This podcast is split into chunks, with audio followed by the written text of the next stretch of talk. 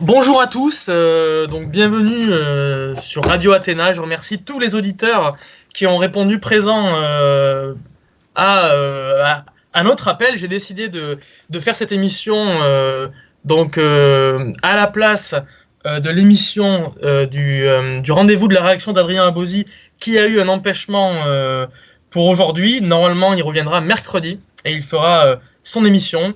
Euh, et donc, au vu de l'actualité brûlante euh, avec euh, les États-Unis, l'Iran et, tout ça, j'ai décidé, j'ai vu que Philippe Fabry, donc qui est avec nous aujourd'hui, a beaucoup parlé de cet événement sur les réseaux sociaux et je lui ai proposé donc de, venir en parler ici. Je me suis dit qu'il était important qu'il fasse passer ses messages et ses analyses au public de Radio Athéna, que c'était une bonne opportunité euh, euh, aussi de, faire une émission intéressante. Et en plus, c'est vrai que beaucoup de médias, quasiment tous les youtubeurs, tous les youtubeurs qui touchent de près ou de loin à l'actualité, ont y ont été de leurs vidéos euh, sur euh, le sujet. Euh, donc pourquoi pas nous, évidemment. Et donc on vient. Et puis je pense qu'il est très important que le point de vue, l'analyse de Philippe Fabry, qui est qui diffère un peu de beaucoup d'analyses, que ce soit dans le milieu de la droite française ou dans ce qui se fait de toute façon en France en termes d'analyse géopolitique, est différente et donc ben, doit, doit être montrée, doit être donnée au public. Donc déjà pour commencer, parce que je n'avais pas encore commencé, je voulais vous souhaiter une bonne année, parce que je, me suis rendu compte que je, fais la première émission de l'année 2020. Euh, donc, euh, j'ai déjà expliqué pourquoi je fais cette émission. Euh, donc là, il y a beaucoup de bruit, et donc cette émission euh, a pour objectif d'apporter des éléments au public. Donc, je vais représenter celui que je ne devrais plus présenter, mais bon, on va quand même le présenter, qui est Philippe Fabry. Donc, Philippe Fabry est juriste de formation. Il est historien du droit des institutions et des idées politiques et il a beaucoup beaucoup travaillé sur ce qu'il appelle l'historionomie, qui est donc euh, l'existence, enfin l'analyse, l'étude des schémas historiques récurrents, pourquoi ces schémas existent euh, et quelles sont les lois qui font l'histoire et, et, les, lois qui produisent ces schémas. et Philippe Fabry donc est primé du prix Turgot des jeunes talents. Je crois que c'est en 2015 ou en 2014. Philippe? 2015. 2015. Et donc de tête, je vais donc dire euh, quand même, donc, pour son travail d'historionomie, euh, Philippe a publié euh, trois livres pour l'instant, c'est ça? On va dire trois livres, parce que je, je vais dire que l'Atlas c'est plutôt géopolitique, mais c'est lié. Mais en gros, il a publié donc le livre Rome euh, du libéralisme au socialisme, qui était donc la première émission que j'avais faite donc du, du, rendez-vous des idées politiques. Je note au passage que cette émission n'est pas évidemment le rendez-vous des, des, idées politiques, c'est une émission spéciale, exceptionnelle, euh, mais je ne pensais vraiment pas que mon deuxième invité, euh, le jour où je, ferai une, je referai une émission, serait le même euh, que celui de la première émission, mais bon. Donc Rome, ensuite c'était Histoire du siècle à venir. Enfin, entre-temps, il y a eu l'Atlas, non Ou l'Atlas c'était juste après L'Atlas c'était après. C'était en 2017 l'Atlas. Voilà. Et, donc récemment, Structure de l'histoire, publié il y a un peu plus d'un an, euh, que je vous invite à courir acheter sur Amazon. Il n'en reste plus que 13 disponibles avant euh, réapprovisionnement, donc, euh, donc allez-y, euh, allez-y. Donc, Monsieur Philippe Laporte, Fabry, je vous arrête. Oui Il y a aussi Victoire qui est là pour les questions. Et je Ah suis oui, là pour prendre les questions. Évidemment, j'ai oublié de me présenter. C'est vrai que c'est un peu compliqué avec ce nouveau schéma d'émission. Euh, euh, on voit pas forcément tout. Euh, je remercie Pierre de Tirmont de réaliser cette émission euh, euh, d'un nouveau genre. Et je remercie évidemment euh, Victoire Bétis, ben, euh, qu'on présente plus trop pour le coup, mais qui va être là pour, ben, qui va s'occuper du chat et des questions. Questions qui, s'il vous plaît, donc dirigez-les vers le sujet, l'Iran, les États-Unis, etc. Il y aura une partie victoire pour les questions, donc je, je ferai appel à vous euh, quand il sera le, quand le moment sera venu. Très bien. Euh, voilà, quelque chose à ajouter, Monsieur Le Tirmont Non, non, posez vos questions, nous sommes là. Bonne émission. Superbe. Euh, donc, je commence avec le contexte rapidement. Donc, le contexte, celui que j'ai que, que, que, que trouvé juste de, de, de montrer, c'est les tensions au, Mo- au Moyen-Orient. Donc, c'est bien évidemment entre les États-Unis et l'Iran. Euh, quelque part, l'élément déclencheur, en tout cas de cet emballement, de cette levée de bouclier, euh, c'est l'assassinat de Qassem Soleimani par les États-Unis. Qassem Soleimani, euh, donc c'est un général iranien commandant de la force Al-Quds, euh, qui était donc en fait les forces spéciales de l'Iran. et a donc notamment Soleimani a participé à, former la branche armée du Hezbollah libanais. C'est voilà une info quand même importante. Et donc il est décédé euh, il y a trois jours euh, en sortant de l'aéroport de Bagdad en Irak euh, par la frappe ciblée d'un drone américain. voilà donc déjà en partant de là, Monsieur Fabry, est-ce que vous pouvez, parce que vous en fait ce que vous avez fait sur le c'est notamment vous montrer le contexte qui remonte à bien plus loin que cet assassinat en réalité oui, parce que euh, on a l'impression que c'est une escalade brutale euh, et qui serait euh, initiée par Trump, alors qu'en fait, c'est pas le cas. les tensions entre l'Iran et les États-Unis, elles s'étaient calmées avec la conclusion de l'accord sur le, sur le nucléaire iranien qui avait été conclu sous Obama, auquel Donald Trump a toujours affirmé sa, son hostilité. Euh, sur lequel il est revenu en, euh, c'était en 2017 qu'il a renoncé, euh, qu'il a décidé de retirer les États-Unis de cet accord nucléaire. parce qu'il l'estimait, en fait, il le, jugeait mauvais pour, plusieurs raisons. D'abord, il estimait, il estime dans une certaine tradition de la pensée américaine que de toute façon l'Iran est un régime ennemi et qu'on ne doit rien faire pour le, pour le favoriser en tant que tel. Euh, or, l'accord d'Obama avait permis de, notamment de, de, débloquer tout un tas de, fonds. Je sais plus, je crois que les, sommes se montaient en dizaines de milliards de dollars euh, qui ont pu être récupérés par, euh, par, par l'Iran. C'est pour ça qu'aujourd'hui on parle beaucoup de. Il y a pas mal de mèmes là-dessus sur les, des, palettes d'argent qui auraient été envoyées par, par, par Obama. Euh, donc c'est ces cadeaux qui étaient estimés avoir été faits à l'Iran, qui n'avaient pas plu à, euh, un certain nombre de conservateurs, notamment américains, conservateurs ou néoconservateurs, pour lesquels l'Iran est un ennemi pratiquement irréductible depuis, euh, depuis la, prise d'otage de l'ambassade américaine en 1979, juste au moment de la, révolution iranienne. En plus de ça, ce que Trump a, vu, cru voir, si on ne veut pas croire Trump, enfin en tout cas dans l'idée de Trump, euh, cet accord permettait à l'Iran de, poursuivre une politique hégémonique euh, sans être inquiété dans l'ensemble du Moyen-Orient.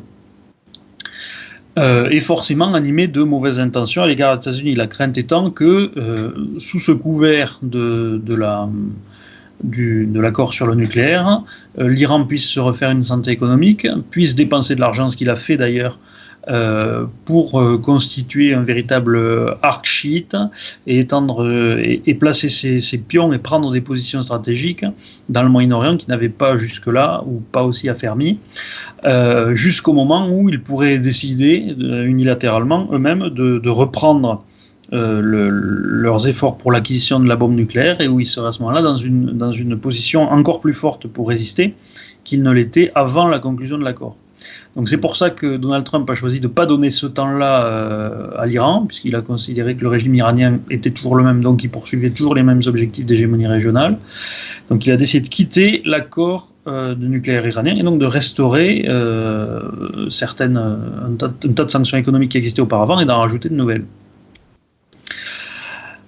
Et ça a eu des effets importants parce que souvent on a l'impression que les, sanctions économiques ça marche pas trop. Euh, là, ça a eu des effets importants puisque sur euh, depuis euh, depuis trois ans en fait, il y a déjà eu deux soulèvements d'importance en, en, Iran, enfin en tout cas deux séries de manifestations très hostiles au pouvoir Euh, il y en a eu une série qui était euh, au début de l'année dernière, me semble-t-il, au début 2018, oui, donc c'est ça. Donc, puisqu'on est en 2020 maintenant, donc ça devait être début 2018, un peu autour du, jour de l'an, je me souviens. Il y avait une série de manifestations comme ça euh, contre, ben, je crois, c'était des hausses de prix, il me semble que c'était pour des problèmes de fourniture de biens de, consommation de, de base, qui avaient été réprimés. Et à nouveau, surtout, le, dernier, euh, dernier euh, soulèvement plus important des dernières semaines, euh, qui a d'ailleurs fait suite en Iran à un ensemble de soulèvements qui avait eu lieu également en Irak et jusqu'en Syrie, hostile à la présence iranienne. Euh, et qui lui a été réprimé très fortement dans le sang, puisque je pense qu'on parle de 1000 morts, c'est difficile d'avoir des estimations exactes, mais bon, on estime autour d'un millier de morts. C'est cette période où il y a eu le, carrément Internet qui a été coupé pendant, euh, pendant euh, quelques jours, avant d'être rétabli. C'était en novembre. Hein. Voilà, c'est ça, c'était il y a quelques semaines, donc oui, il y a six semaines à peu près. une répression dans laquelle Soleimani a d'ailleurs vraisemblablement joué un rôle important, vu sa place dans l'appareil d'État. Euh, donc, donc voilà pour, le, pour, pour, le, pour la situation générale, si vous voulez, du régime iranien provoquée par, le, par la dénonciation par Trump de, l'accord euh, sur le nucléaire euh, du côté américain. Et donc, qu'est-ce que ça a posé comme problème? Ben, C'est que le régime donc, se sent fragilisé depuis, euh, depuis deux ans. Et les durs du régime, hein, c'est-à-dire les, les, plus radicaux, quoi, tout simplement, hein. ceux qui, refusent absolument toute, euh, toute réforme, qui veulent maintenir le système, voire le renforcer, c'est-à-dire en particulier le corps des gardiens de la Révolution, qui dépend directement du guide euh, de la Révolution, Khamenei, et la force Al-Quds, qui est que dirigeait Soleimani, et de la, la, partie, on va dire, affaires étrangères ou opérations extérieures de, des gardiens de la Révolution. Parce que quand c'est un groupe paramilitaire, les, gardiens de la Révolution, mais quand on dit paramilitaire, on a souvent l'impression de gens qui mettent des uniformes et qui se promènent un petit peu, comme les SA par exemple. C'est pas du tout ça. C'est juste que c'est à côté de l'armée, mais en réalité, c'est plus de l'élite que, que, que l'armée. C'est eux qui ont les meilleurs équipements, c'est eux qui sont chargés des régiments de missiles. Donc, c'est-à-dire tout ce qui pourrait être éventuellement dangereux pour le pouvoir, c'est de toute façon dans les mains des gardiens de la Révolution et pas dans celui de l'armée, parce que depuis le début, le régime iranien se méfie, même si très rapidement elle avait été purgée, mais enfin, il y a toujours cette méfiance, et donc les gardiens de la Révolution, c'est le pilier armé du régime, c'est la garde prétorienne de Ramenei. Et donc ces gens-là, euh, pour euh, ben, finalement pour lutter contre l'effet des sanctions économiques, qui est la, perte de confiance dans le peuple et cette, euh, déstabilisation interne, recherchent, c'est tout à fait clair, une confrontation au moins limitée avec les États-Unis ou avec leurs voisins, confrontation de type militaire, euh, pour euh, ressouder le peuple, puisque c'est dans l'ADN de ce régime depuis le début. Hein. Euh, la République islamique, si elle a pu s'installer en Iran, c'est parce que, si, vous voulez, structurellement, dans le, parce que la, révolution iranienne, c'est ce que j'appelle les révolutions nationales. Donc c'est le même genre de choses normalement que ce qu'il y a eu en Russie en 1917, en Allemagne en 1918 ou chez nous en 1789. c'est ce mouvement-là qui se lance. Et l'arrivée des Mollahs au pouvoir, ça devait être le moment radical qui normalement ne dure pas. Euh, ça dure en général une dizaine d'années et après ça s'effondre parce que la population n'en peut plus. Les seuls cas dans lesquels ça tient beaucoup plus longtemps, c'est quand il y a une menace extérieure qui s'impose. Donc ça a été le cas de l'URSS, ça a permis au régime communiste de perdurer pendant 70 ans. Et ça a été le cas en, Iran, puisque euh, l'année suivant, euh, suivant la révolution, les États-Unis ont fait une des plus grosses erreurs stratégiques de leur histoire, c'est d'encourager euh, Saddam Hussein, parce qu'il n'aurait pas fait sans ça, vraisemblablement, d'encourager Saddam Hussein à attaquer l'Iran. Puisque ce que sont dit les Américains, c'est que avec Saddam, ils allaient faire tomber le, régime iranien et qu'ils parviendraient peut-être à restaurer quelque chose de plus, de plus avantageux pour, pour eux. C'était une grosse erreur parce que le, vraisemblablement le régime iranien se serait effondré parce que les gens n'auraient pas supporté ces mots-là euh, euh, pendant, euh, pendant plus de dix ans, hein, puisqu'il y, aurait eu des critiques internes, il y aurait eu ce problème-là. Mais ce régime a été complètement légitimé par une, une guerre qui a duré huit ans, jusqu'en 88. Et, donc depuis le début, si vous voulez, dans l'ADN de, ce régime, il y a l'idée que ben, pour tenir, pour, euh, pour avoir l'appui euh, du peuple, il faut qu'il y ait une menace extérieure, et notamment la, menace américaine. Voilà. Euh, donc c'est vraisemblablement ça qu'il cherche depuis quelques mois et Donald Trump a refusé de mordre à l'hameçon systématiquement. C'est-à-dire qu'il y a eu, je crois qu'il y a eu cinq ou six pétroliers qui ont été, qui ont été endommagés dans le détroit d'Ormuz. Il y a eu des sabotages, il y a eu, on a pensé qu'il y avait des tirs de, on savait pas si c'était des torpilles, des missiles, des roquettes, on ne savait pas trop. mais il y a eu ces frappes-là, il n'y a pas eu de réaction américaine. Il y a eu un drone américain qui a été abattu dans l'espace international et là, vous vous souviendrez sans doute que Donald Trump avait dit, euh, alors on ne sait pas si c'est vrai ou si c'est faux, mais disons que c'est intéressant sur le message qu'il a voulu envoyer. Il avait dit, j'ai demandé aux militaires qu'est-ce qu'on allait faire comme frappe. Ils m'ont dit qu'il pouvait y avoir 150 euh, en gros civils de dommages collatéraux. il a dit, et moi j'ai dit, pas de question que 150 euh, pauvres Iraniens qui n'ont rien fait soient abattus juste pour, pour un drone américain. Donc on ne fait rien. Alors je ne sais pas si l'anecdote est vraie, hein, c'est peut-être faux, euh, ou peut-être pas. Ah, ben, en tout cas, euh, ça, Trump l'a dit publiquement. Hein, euh. Voilà, il l'a dit publiquement, c'est-à-dire qu'il a véritablement envoyé un message qui, selon moi, donne les clés de sa stratégie, qui est que il a une volonté, lui, d'étrangler le régime iranien économiquement. Il doit sentir que ça marche, puisque, comme je l'ai dit, il y a eu plus de soulèvements que jamais sur, sur la période, c'est du, jamais vu, de, de soulèvements importants en 2-3 ans. Euh, donc il sent que ça marche. Et donc l'idée, c'est de surtout pas donner au, régime, au dur du régime iranien, ce qu'ils attendent, c'est-à-dire une confrontation. Et en particulier dans cette phrase, c'est vraiment dire ça, c'est dire non, je ne vais pas euh, blesser les Iraniens, en même temps, je ne vais pas nourrir euh, ce genre de rancœur populaire là. Et c'est intéressant parce que ça, je en parlerai après, ça éclaire la réaction par rapport à, Soleimani. donc ensuite, il y a eu l'attaque des champs pétroliers en Arabie Saoudite qu'on a attribué aux outils qui sont les, alliés yéménites de l'Iran. Vraisemblablement, de ce que j'en sais moi, l'étude des impacts montre que la frappe est venue d'Irak et pas de chez les outils, et que ce serait la même milice qui a attaqué un petit peu plus tard l'ambassade américaine qui était euh, qui aurait procédé à ces tirs en fait milice qui d'ailleurs sous le, patronage de, de Soleimani à ce moment-là et donc ensuite, on a eu l'attaque de l'ambassade américaine. Et, euh, à la suite de ça, euh, Soleimani qui vient, euh, qui vient à Bagdad, ben justement parce que parce qu'il chapeaute tout ça, parce que c'est lui l'organisateur de tous ces de tous ces troubles là. Pour pour l'Iran, c'est une entreprise de déstabilisation avec possiblement une, une, volonté de, d'annexion carrément de la part de l'Irak chiite, qui est vraisemblablement un ancien rêve iranien.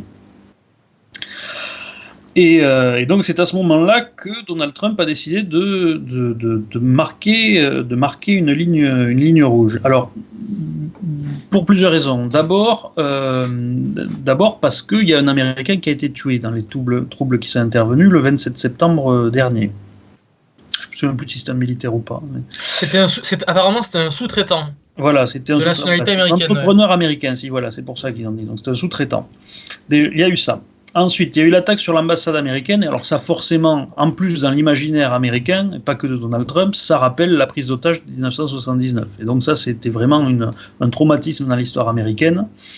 Euh, donc ça ne pouvait pas, c'était quelque chose qui ne pouvait pas rester sans réponse. En fait, on est arrivé au moment où euh, Donald Trump, les États-Unis en général, ne pouvaient pas ne pas répondre parce que là, ça aurait vraiment été interprété comme un signe de faiblesse, ça aurait été difficile. Euh, autant le drone, bon, on dit c'est un drone, autant là, il y a les personnels de l'ambassade américaine. Attaquer une ambassade de manière générale, c'est un acte de guerre.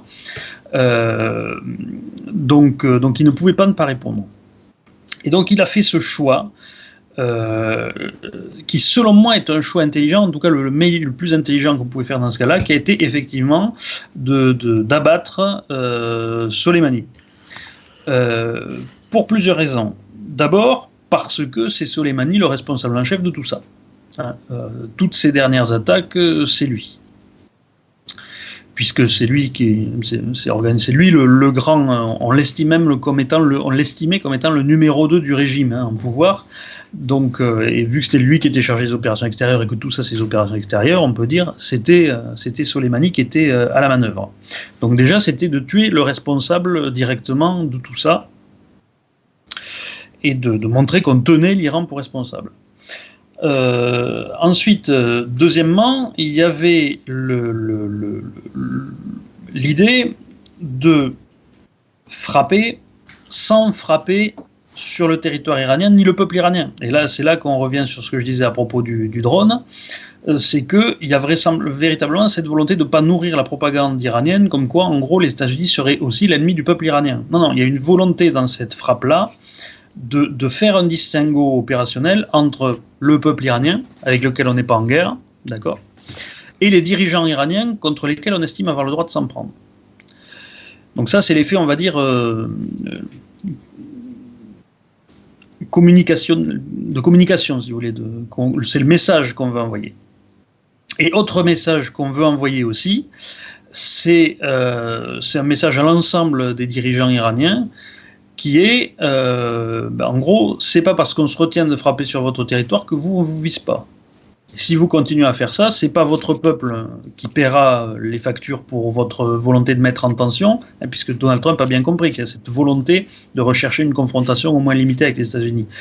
Simplement, les dirigeants qui jouent ce genre de jeu-là, ils se disent que de toute façon, c'est pas eux personnellement qui paieront, c'est euh, des civils qui prendront des bombes, c'est euh, ce genre de choses, mais c'est pas eux qui paieront. Et là, il y a véritablement une volonté de leur dire c'est vous qu'on viendra frapper, c'est vous qu'on viendra chercher, c'est vous qu'on tapera. D'accord? Donc faites pas les malins parce que vous êtes aussi mortels que les autres. Et en frappant le numéro 2, c'est quand même un grand coup qui est donné effectivement dans ce, dans ce sens-là. Oui, ouais, très bien. J'ai regardé au passage, euh, parce qu'effectivement, de, de, de, ma mémoire, euh, le, la somme qui avait été donnée aux Iraniens par Obama était quand même assez grosse. Et donc, effectivement, c'était 150 milliards de, mémoire, c'était quand même plus de 100. C'était voilà, donc euh, c'est quand même beaucoup, 150 milliards. Euh, euh, donc voilà, et puis c'est même Trump qui, qui, en reparle ces jours-ci de, de, Je, pense qu'on doit être sur un ordre de grandeur de 10 ans de budget militaire iranien. Ouais. Ouais. Ouais, donc, donc voilà. concernant le contexte, je crois que j'avais d'autres choses à dire. Euh, mais bon, sinon, on, va passer à la suite. Je réfléchis quelques secondes. Euh, non, mais au, pire, je reviendrai dessus. Donc, je passe à la deuxième partie, qui est la partie polémique. Donc, parce que là, qu'est-ce qui s'est passé? Il y a eu une levée de boucliers de, partout. Déjà, bon, mais les, les, les, les, médias, euh, plus ou moins tous les médias en ont parlé. Bon, ça, c'est normal. partout dans le monde, mais en France particulièrement pour les médias en plus français, donc là c'est ça, c'est que ce soit des médias, on va dire, euh, du système ou des médias, on va dire, dissidents. Euh, alors, je ne dis pas que tous, tous ont fait ça, mais quand même, c'était pour les médias du système de faire comme d'habitude, c'est-à-dire de taper sur Trump. Voilà, mm. Trump, c'est euh, le responsable de la Troisième Guerre mondiale. Alors, selon Philippe Favry, la quatrième. Euh, mais bon, voilà, de la future guerre mondiale. Il y a eu beaucoup de mèmes d'ailleurs marrants à ce sujet. Euh, je crois, Philippe, il y a un problème de lumière, non? Je crains que ma lampe ne vienne de rendre la main. Bon, fallait que ça arrive. Euh, on le voit encore, c'est pas grave. Tant que c'est pas un drone américain qui a défoncé la, lampe. Euh, je vais reculer un peu, on verra. Non, mais on voit, mais bon, ouais, voilà, ouais. Euh, donc, euh, donc levé de bouclier, donc les, les, médias, on va dire du système, ben, c'est comme d'habitude. Hop, on va taper sur Trump pour ça. Ce qui, ce qui est d'ailleurs, euh, enfin, moi là, je vois quand même une sorte d'hypocrisie parce que il y, y, a, eu quand même, je pense qu'à une époque, il y a eu quand même un soutien. Enfin là, du coup, plutôt aux États-Unis. Il y a beaucoup de médias, pas en France ou en Europe, mais il y a beaucoup de médias qui à une époque ont pu taper, enfin comment dire, ont pu favoriser cette politique anti-Iran.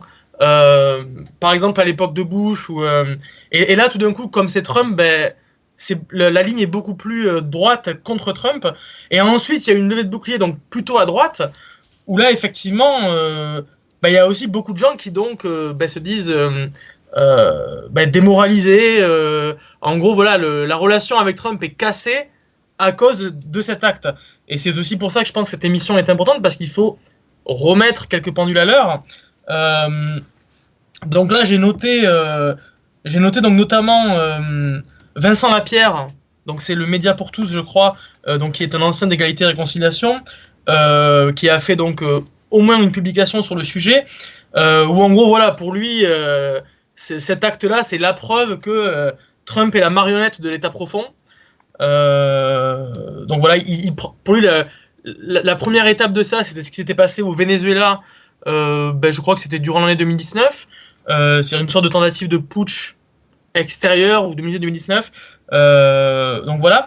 Il y a eu Aldostérone aussi, qui est un youtubeur que je suis beaucoup, qui a été aussi de sa vidéo où donc là il était assez critique déjà du fait qu'on puisse assassiner quelqu'un comme ça tout en étant à, à, 10 000 km d'une part et ensuite en plus de se faire passer comme justicier en gros international donc voilà il disait voilà si tu assassines quelqu'un un responsable en plus d'un régime étranger, euh, en gros, c'est un acte répréhensible en soi et il euh, ne faut pas derrière se faire passer pour, euh, pour une bonne personne, une personne morale.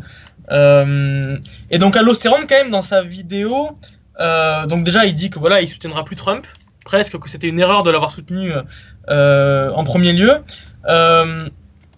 il parle notamment de Pence, donc le vice-président américain, qui apparemment, euh, pour en gros justifier cet acte, euh, a, parlé d'une implication de l'Iran dans le 11 septembre. Alors là, quand même, ça, j'ai noté parce que ça, c'est vrai que c'est quelque chose. Moi-même, voilà, je, ne sais pas quoi penser de cette information. Euh, donc là, c'est pareil, je, ferai appel à, Philippe Fabry. et enfin, Aldostérone, il, dit qu'il est, il est inquiet parce que pour lui, en fait, cet acte des États-Unis, ça va apporter des répercussions en Europe. Pour lui, ça va en gros exciter les terroristes euh, qui sont déjà présents en Europe. Et donc le peuple européen, le peuple des, pays d'Europe va souffrir d'attentats, comme c'est déjà le cas, mais, de manière euh, amplifiée, à cause notamment de ce conflit qui, on va dire, qui, s'envenime. Euh, alors que les États-Unis, bon, mais voilà, du fait de leur position géographique, ben, ne, ne seront pas inquiétés. Ensuite, on a Tucker Carlson, qui est une figure très connue pour le coup, on va dire, euh, bah, de droite américaine, qui je crois est encore sur Fox News et qui a vraiment une audience énorme, qui donc lui aussi a été de son, euh, bah, émission, puisqu'il a une émission quotidienne, euh, si je dis pas de bêtises, où voilà, il a vraiment, est vraiment apparu abattu, quoi, abattu de de cette information. Donc aussi toujours pareil, ça va lancer un nouveau conflit alors que Trump avait dit qu'il n'attaquerait pas l'Iran. Alors moi en général je dis aux gens que oui mais le contexte en 8 ans il change. Donc euh, voilà, la politique change, l'Iran évolue aussi. Donc euh, ben, forcément euh, ce que Trump a dit dans un tweet en 2011 n'est pas forcément valable en, 2020. mais donc voilà, il, se sentait abattu, trahi et il était dans un, un mode de discours, on va dire, anti-système de dire voilà, bon, mais Trump, c'est le système, c'est l'État profond, euh, il nous a trahis. Euh. voilà, donc j'ai listé cela. Euh, il y a eu une réaction aujourd'hui, je n'ai pas pu voir, je pense que Philippe, vous n'avez pas eu le temps non plus, mais il y a l'OTAN qui s'est réuni ce matin, cet après-midi. Ils ont fait un communiqué, j'ai commencé un peu à regarder, mais en, gros, bah, ils disent sont, que les pays de l'OTAN sont unis, mais qu'ils sont pour, voilà, pour vraiment, comment dire, tamiser pour euh, se désengager et pour qu'il se passe le minimum de choses, mais j'ai vraiment pas eu le temps de, de, tout voir. Donc en fait, j'aimerais que vous répondiez à ça si possible. Donc euh, j'ai nommé Vincent Lapierre, j'ai nommé Aldostérone, j'ai nommé Tucker Carlson. J'ai aussi vu euh, un spécialiste, Adel Bakawan, qui est chercheur associé à, l'école études en sciences sociales, qui pour le coup lui est beaucoup plus mesuré. il dit que en gros cet assassinat de, de Soleimani entraînera des conséquences en Irak. En gros, voilà, il voit pas une quatrième ou une troisième guerre mondiale. Euh, euh, voilà, ça va être, euh, ça va changer pour l'Irak et donc c'est assez limité. Voilà, donc Philippe Fabry, j'en appelle à vos, réactions sur en fait toute cette polémique et ces, levées de boucliers alarmistes. Bah, déjà une guerre mondiale, non, parce que pour faire une guerre mondiale, il faut autre chose que l'Iran. Il ne faut, pas déconner je, pense pas, je pense pas que la Russie et la Chine soient prêts à y aller euh, pour, euh, ça. Non, pas du tout. Mais pas là, pas du tout.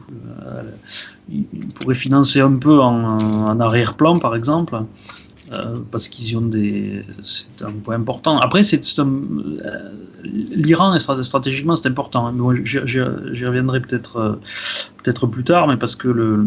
Déjà, si vous regardez géographiquement, l'Iran, c'est ça peut être un coin enfoncé entre la Chine et, et la Russie, géographiquement, euh, parce que c'est aussi la source, une source importante d'hydrocarbures et qu'elle est destinée à le devenir encore plus pour la, pour la Chine. Euh, mais bon, ça, si vous voulez, notez-le, on y reviendra, on y reviendra plus tard. Je vais répondre aux questions que vous m'avez posées sur, euh, sur les diverses positions qui sont là. Alors, l'idée que euh, Trump se soit fait rattraper par l'État profond qui est non, non, ça c'est absurde. Euh, euh, Trump, il a décidé. Enfin, moi, la façon dont j'imagine la scène, c'est qu'il a pris la, la mort du, citoyen américain. Ensuite, il a vu l'attaque sur l'ambassade. Il a, il a dû dire qui c'est qui est responsable de ça. Il faut qu'on le désigne. À mon avis, connaissant le personnage, c'est ça le, c'est ça le truc qu'il a dû se, dire. Encore une fois, c'est parfaitement logique. Euh, ça, je l'ai expliqué avant, j'y reviens pas. Avec sa conception de la confrontation et de la négociation avec l'Iran. Donc c'est pas une question d'état profond qui revient. C'est pas une question de changement de, politique de Donald Trump non plus, du tout. Euh, puisqu'il a dit lui-même, il a fait une déclaration le soir même en expliquant qu'ils n'avaient pas commencé une guerre, que leur but c'était d'empêcher une guerre de commencer, justement. Et ça, on revient au fait que l'Iran cherchait la confrontation et que euh, vraisemblablement euh, Soleimani était en train de planifier d'autres opérations, peut-être encore au-dessus de ce qui avait déjà eu lieu depuis six mois pour, ben, pour provoquer justement une réaction, une réaction américaine. Et donc l'idée, ça a été de frapper directement celui qui jouait l'escalade. Hein, euh, même s'il n'est pas seul, qui savait qu'il n'était pas irremplaçable et que derrière lui, il y a les, les, Iraniens. Mais bon, j'ai entendu quelques personnes dire euh, Soleimani n'était pas du tout irremplaçable déjà c'était quand même quelqu'un de compétent et à ce niveau de responsabilité, c'est lui qui avait beaucoup de contacts, c'est lui qui avait une aura, etc. Donc ça se remplace pas non plus d'un claquement de doigts, même si que celui qui l'a remplacé, euh, Kahani, je crois il s'appelle, c'est son, euh, adjoint depuis 20 ans, donc il connaît le métier, il doit connaître à peu près les mêmes personnes, mais bon, c'est quand même une, perte. Surtout quand vous avez investi médiatiquement, comme l'a fait l'Iran sur ce personnage, euh, ben, quand il meurt, c'est toujours une, ben, il y a une perte sèche. Hein même s'ils essaient de le récupérer sur, sur le mode de propagandiste. Euh, donc, l'idée de Trump, c'était vraiment de mettre une ligne rouge, de dire vous arrêtez tout de suite vos escalades parce que déjà parce qu'il n'a pas envie d'une guerre et Trump n'a pas envie d'une guerre. Trump il ne veut pas de guerre là-bas. Trump, mais ça on, le sait si on écoutait déjà ses, ses, discours de campagne à l'époque. L'idée de Trump c'est qu'on avait fait une bêtise en allant casser l'Irak en 2003, parce que la tactique intelligente, c'était de jouer l'Iran contre l'Irak et de jouer l'Iran contre l'Irak de manière permanente. Il disait c'était deux ennemis, mais il fallait les jouer les uns contre les autres puisqu'ils ne pouvaient pas se blairer. Et ça, ça nous permettait, nous, disait-il, de, de, rester un petit peu sur la perche un observateur, éventuellement de, de jouer euh, un rôle d'arbitre, même d'arbitre non reconnu, mais en tout cas de favoriser plutôt l'un ou plutôt l'autre selon l'envie qu'on en avait. Euh, et, il disait, on s'est privé d'un levier terrible en détruisant l'Irak parce qu'on n'a plus ça. Et le, truc encore plus grave, c'est qu'en ce moment, ce que je disais tout à l'heure, il y a véritablement maintenant que Daesh a été vaincu, euh, notamment par, euh, par certaines manœuvres, surtout en Irak, par certaines manœuvres des Iraniens. Hein, il, y a, eu une alliance objective qui a été faite euh, sous, sous Obama entre, entre l'Iran et notamment la force al-Quds de, Soleimani et tout ce qu'il a, qu'il a chapeauté en Iran, en, pardon, en Irak, en Syrie et au Liban contre, contre l'État islamique. Donc maintenant que l'État islamique est vaincu, la stratégie iranienne, c'est vraiment d'achever la même mise, de construire un petit peu cette archite c'est archite. Et ça, les États-Unis n'en veulent pas du tout. Hein. Donc il y a véritablement une volonté de containment de l'Iran, là, actuellement, qui n'est pas acceptée. Euh, n'est pas acceptée en, Iran même. Donc il n'y a pas de volonté de Trump de lancer une guerre. Je ne pense pas qu'il veuille le faire. Là, il a, il a fait ses déclarations sur la frappe de 52 sites. Euh, vraisemblablement, alors je, je pense pas que ce soit du bluff. Je pense qu'il est possible, en tout cas les États-Unis doivent avoir la capacité technique de faire ça. Je pense qu'il ne veut pas le faire parce que, euh, parce que là, pour le coup, ça, ben, ça donnerait au dur du régime iranien ce qu'ils veulent. Euh, simplement, il est arrivé à un stade où, bon, quand vous jouez, vous développez votre stratégie comme ça, euh, mais vous n'avez pas toutes les cartes en main. Ça dépend aussi de la réaction de l'adversaire. Et si les, les, les, les dirigeants de l'Iran sont prêts à aller suffisamment loin pour obtenir leur confrontation, il y a un moment où les États-Unis ne peuvent pas ne pas la leur donner. C'est une question de crédibilité de crédibilité aussi, parce qu'on est quand même dans une situation euh, globale qui est, qui est compliquée hein, pour les États-Unis. Il faut se rendre compte que ça, ça, bouge un petit peu de, de partout. Euh, maintenant, il y a Erdogan qui, va, euh, qui déploie des troupes en Libye. Hein, il a annoncé qu'il était en train de le faire, après avoir envahi le nord de la Syrie. Donc, ça, il y, en a plein comme ça localement. Vous savez, l'ordre mondial, c'est un, c'est vraiment un système c'est un système complet. Souvent, on a l'impression, on se dit qu'un conflit euh, d'ampleur est peu probable parce que euh, on regarde localement. Et on dit par exemple, euh, entre la Chine et les États-Unis, il y a peu de raisons que ça pète pour ceci, cela. Entre, euh, en Europe, autour de la Russie, il y a peu de chances que ça pète parce que ceci, cela, autour de l'Iran, etc.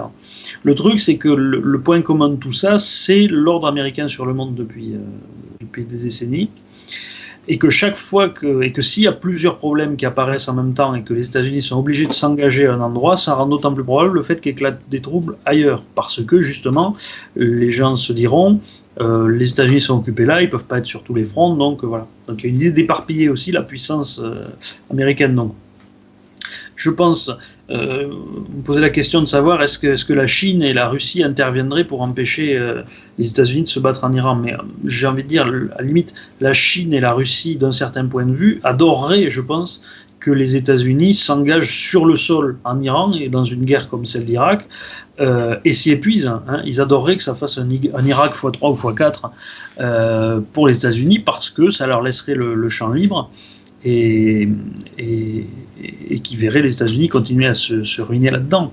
Hein. Euh, voir les États-Unis repris dans une sorte d'Irak ou de Vietnam, c'est leur rêve. Bon, donc euh, même si ça aurait aussi des désavantages stratégiques, mais bon, tout ça est compliqué. Il y a des pour et des contre. Il faut bien se, rendre compte. Donc, donc l'idée qu'il y aurait une guerre mondiale simplement parce que parce que les États-Unis s'en prendra à l'Iran, ça c'est pas vrai. Par contre, je pense effectivement que Donald Trump n'a pas l'intention d'entrer en guerre. Éventuellement, il serait prêt à mener des frappes mais parce que là encore, on est sur la, vision, euh, presque une vision trumpienne, oui, de la guerre. Euh, je pense que Trump n'envisage que des frappes. Il envisage seulement une escalade comme ça, c'est-à-dire taper. S'il se prend un coup en retour, c'est retaper plus fort, et comme ça, mais, mais, mais pas de faire véritablement de guerre, c'est-à-dire envoyer de troupes au sol. À mon avis, ce serait vraiment une idée de taper sur la la, la, tranche de, l'appareil productif et, surtout euh, militaire de, de, l'Iran jusqu'à ce qu'il jusqu'à ce se calme. Donc l'idée de lancer une guerre, euh, non, ça y a pas.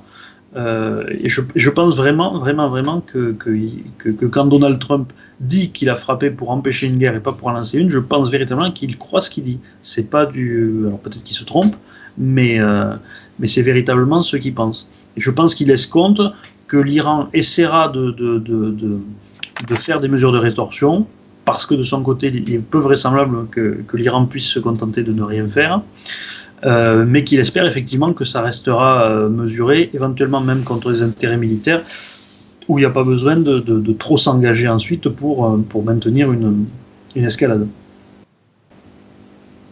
Très bien, merci. Donc ça, c'était pour l'état profond. Est-ce que, pour ce que j'ai évoqué, donc notamment de la vidéo d'aldostérone, est-ce que pour ça, vous aurez éventuellement des réactions? Oui, alors il y a un grand débat sur est-ce que c'est un assassinat ou est-ce que c'est une exécution. On dit on ne peut pas parler d'exécution parce que euh, une exécution c'est après un jugement, etc. Ce qui est vrai, je suis, mm. je suis d'accord. Euh, est-ce que c'est uniquement un assassinat à partir du moment où on est déjà, euh, où on est déjà en guerre? Euh, Parce que, encore une fois, ça c'est quand même important. Euh, les forces irakiennes qui étaient à la main de l'Iran, parce qu'on dit c'est sans déclaration de guerre, Trump a frappé sans déclaration de guerre, mais c'était un acte de guerre, attaquer l'ambassade. Alors d'accord euh, la main iranienne était planquée euh, derrière, j'ai envie de dire, mais bon, personne n'a de doute sur, sur exactement qui était le commanditaire de, ça. Euh, donc, on est, on, est, on est dans le cadre vraiment d'une frappe en rétorsion, dans ces guerres modernes qui sont un petit peu de toute façon toujours entre la, la limite du guerre ou pas guerre. On ne se porte plus des déclarations avec le visage poudré et la perruque, déclaration de guerre, voilà, nous sommes en guerre formellement avec vous. Euh, ça fait bien longtemps qu'on n'a plus vu ce genre, de, ce genre de subtilité diplomatique qui appartenait à un certain ordre, un certain ordre euh, européen, à une certaine vision européenne de la guerre. Parce que euh, la déclaration de guerre et la pratique de l'art de la guerre hein, qui va avec, c'est dans le cadre de gens qui s'estiment égaux, qui sont les, princes souverains euh, européens, et ensuite les États-nations européennes, puisqu'on a, puisqu'on a continué hein, en 14, en, 40, on s'est déclaré la guerre encore, euh, qui voient l'autre comme un ennemi, un ennemi au sens militaire, hein, mais, mais, pas, euh, mais pas un criminel, si vous voulez. c'est-à-dire que l'autre est un ennemi, mais qui a sa légitimité. On peut le détester, on peut dire que ses intérêts ne sont pas les nôtres, donc on, défend les siens face à ses intérêts. Mais il y a, on peut même l'affubler de tous les noms possibles, mais il reste que c'est un État avec qui on pourra faire la paix après avoir fait la guerre. D'accord? C'est vraiment ça l'idée qu'il y a. Euh, et ça, c'est pas du tout la, conception américaine de la guerre, euh, en tout cas depuis le début du XXe siècle. La conception américaine de la guerre, c'est que ceux qui sont les ennemis de l'Amérique sont des criminels. Et donc un criminel, vous faites pas la paix avec lui à la fin. Vous, soit vous l'arrêtez, vous le jugez et vous l'exécutez, soit vous l'abattez directement si vous ne pouvez pas aller jusqu'à l'arrêter et l'exécuter. Et c'est ce qu'ils font depuis très longtemps. Hein, donc ils ont, fait le ils ont fait le procès de Nuremberg pour cette raison-là. Euh, ils ont, euh, ils ont essayé d'abattre euh, Kadhafi, ils ont essayé de faire assassiner Castro, là ils ont fait abattre euh, Qassem Soleimani, mais c'est parce que c'est vraiment dans cette, cette idée américaine que l'ennemi doit être simplement détruit. L'ennemi n'a pas de légitimité, si vous voulez, dans, le, dans la conception américaine de la guerre. Ça c'est très important à voir. Hein. L'ennemi doit être anéanti, il n'y a pas de raison d'être. Hein. Si c'est l'ennemi de l'Amérique, ça veut dire qu'il n'est pas légitime en soi. D'accord? Donc ça, c'est très important à comprendre parce que, parce que l'ennemi n'a pas, de, pas de droit, en fin de compte. Euh, on essaiera de les appliquer si on peut l'attraper sans, euh, sans faire ça, et encore de, de, moins en moins. Hein. Mais, euh, mais c'est véritable. Parce que, pourquoi c'est comme ça? Parce que euh, j'ai souvent fait, je pense que je l'avais déjà fait dans une émission précédente, la, comparaison entre ce que, font les États-Unis, la façon dont ils gouvernent à l'échelle mondiale, et, euh, la construction des États, européens, justement, dans lesquels le, roi, hein, c'est-à-dire le, souverain, était d'abord un, primus inter pares, c'est-à-dire un, baron parmi d'autres et était simplement au-dessus, ce que sont les États-Unis en tant qu'État-nation, hein, c'est un parmi d'autres dans le monde, mais qui progressivement se hisse au-dessus, et notamment par l'affirmation d'un droit de justice et d'un droit de souveraineté. Et donc les États-Unis se conçoivent comme ça, comme prince des nations, prince au sens, euh, politique du terme, hein, c'est-à-dire euh, souverain, et donc, il, s'estime souverain justicier. Et le souverain justicier, donc, il peut rendre justice comme ça et il peut décider. Et donc, dans son esprit, dans l'esprit américain, c'est effectivement une exécution parce que Qassem Soleimani est un criminel et donc il l'exécute.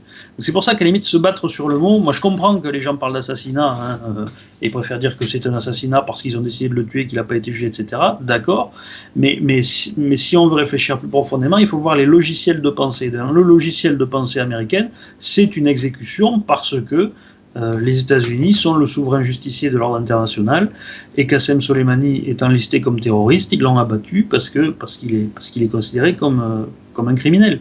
Voilà.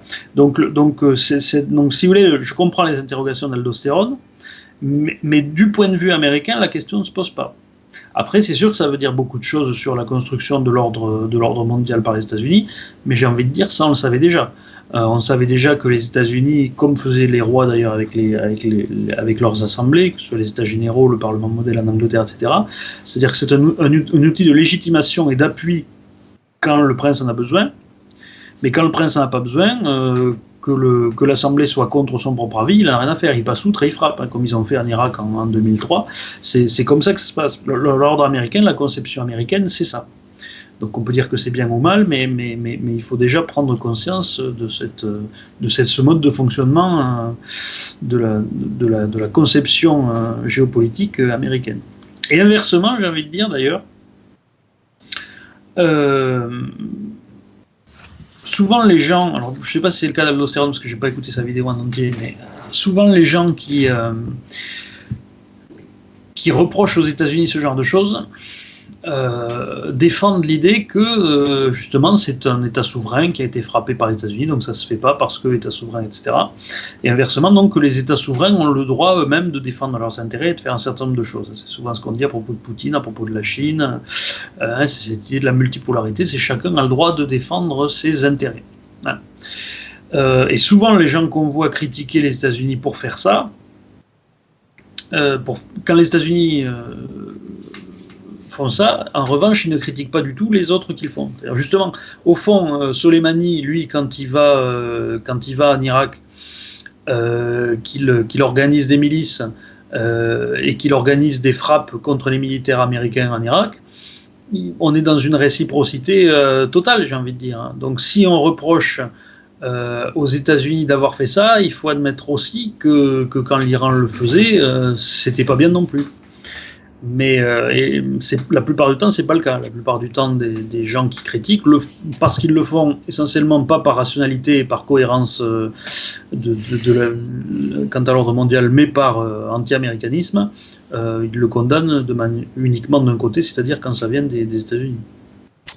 Effectivement, il y en a aussi, j'ai vu dans le, dans, le chat, qui disent, alors là c'est pareil, j'en appelle à votre réponse, mais bon, moi c'est pareil, crois pas, je ne crois pas à leurs commentaires, mais qui disent que euh, ces frappes, donc je pense qu'on parle des frappes iraniennes récentes en Irak.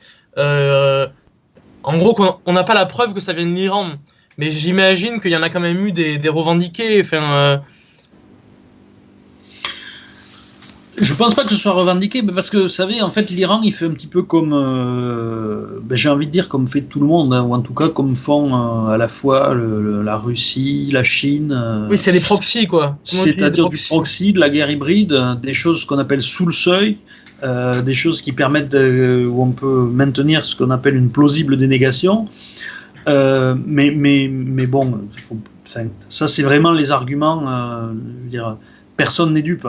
Et alors là, pour le coup, effectivement, c'est euh, du presque du juridicisme. C'est l'idée que euh, enfin, c'est soit de la naïveté, soit de la bêtise, hein, de penser qu'il il faut euh, qu'il faut véritablement pouvoir prouver dans les relations internationales tout euh, comme si c'était devant un procès pénal, euh, arriver avec des preuves, etc. Non, c'est pas ça. C'est évidemment pas comme ça que ça marche. Peut-être que ça serait mieux que ça marche comme ça, effectivement, qu'il faille prouver toujours. Mais, euh, mais bon, c'est pas comme ça que le système, que le système fonctionne. Il est évident que le, la main de l'Iran est derrière, euh, derrière les frappes contre les, les, Américains parce que, euh, parce que ce qui a été observé depuis 30 ans, la construction du Hezbollah, ça s'est fait pareil que, que les milices en Irak. Et que, et de toute façon, d'un point de vue géostratégique, que ce soit piloté directement ou pas directement, ça ne, ça ne change, ça ne change rien. Je veux dire, c'est, ça, c'est vraiment des on peut discuter de morale comme ça pendant des. Mais, ça ne fait pas avancer le débat sur le, pourquoi de l'intervention. La réalité, c'est qu'on a un combat stratégique que personne ne nie. Hein. Tout le monde le sait que, l'Iran cherche à mettre la main sur l'Irak. C'est évident. Donc, euh, je ne vois pas trop l'intérêt de ce, de ce débat, en fait. Je ne vois pas. Parce que pas de preuves, euh, c'est pas comme ça que ça marche. Mm.